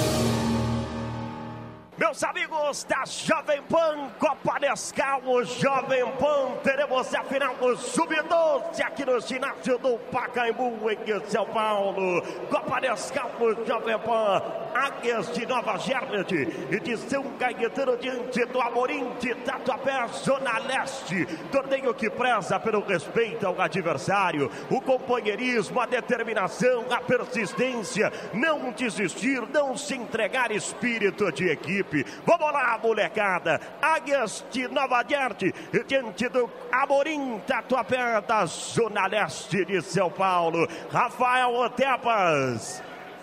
Grande abraço pra você, Tebas. Já tá na quadra aí, Tebas? Grande abraço, Fausto. Abraço ao 20 da PAN. Tô aqui, tô esperto aqui na quadra. Grande final, final do Mirim masculino sub-12. O Águias de Nova Gerte de São Caetano, hein, Fausto? Vai enfrentar o Amorim Tatuapé da Zona Leste de São Paulo. E as duas equipes prontinhas pro jogo, escaladas, Fausto. Teremos a final com o sub-12 da Copa Nescau com o Jovem Pan. Você curtindo na MC 120. Você curtindo a Copa Nescau com o Jovem Pan. Ao meu lado, Flávio Prado. Flávio Prado. Tudo bem, Flávio? Um grande abraço para você. Vamos ver a molecada em quadra. É sempre muito bom ver essa molecada que tem que sonhar sempre, né, Flávio? Lutar por um futuro melhor, lutar por um futuro bacana, com companheirismo, parceria. Isso que acompanhamos nesse torneio. Diga lá, Flávio. Bom dia para você, Fausto. Boa tarde aos amigos da Jovem Pan e a todos os amigos que estão conosco nessa transmissão. Sub-12 é um momento que o garoto vai ganhando conceitos, vai ganhando ensinamentos e assimilando ensinamentos positivos. É claro que é uma decisão, é lógico que os dois lutarão pelo resultado, chegaram até aqui com méritos, mas evidentemente há uma série de situações que eles vão guardar muito com eles, né? Então é muito importante que a gente sinta os meninos fazendo o trabalho deles, mas com muito foco, com muita ligação e com muito companheirismo. É um momento de, de você trabalhar o coletivo, o jogo coletivo, que é uma coisa, um jogo que será para a vida inteira, Fausto. E o sorriso sempre no rosto, molecada. Copa Nescau, Jovem Pan Sub-12. Rafael Tebas, vamos ter as escalações, Tebas. Vamos sim, Fausto. Águias de Nova Gerte de São Caetano escalado, hein? Anote aí, Fausto. 1 um, Eliseu, 15 Leonardo. 3 Iago, 8 Lucas e o camisa número 11, o atacante. Ele é muito bom de bola, hein, Fausto? Cauê, reserva 7 Rezec e o 6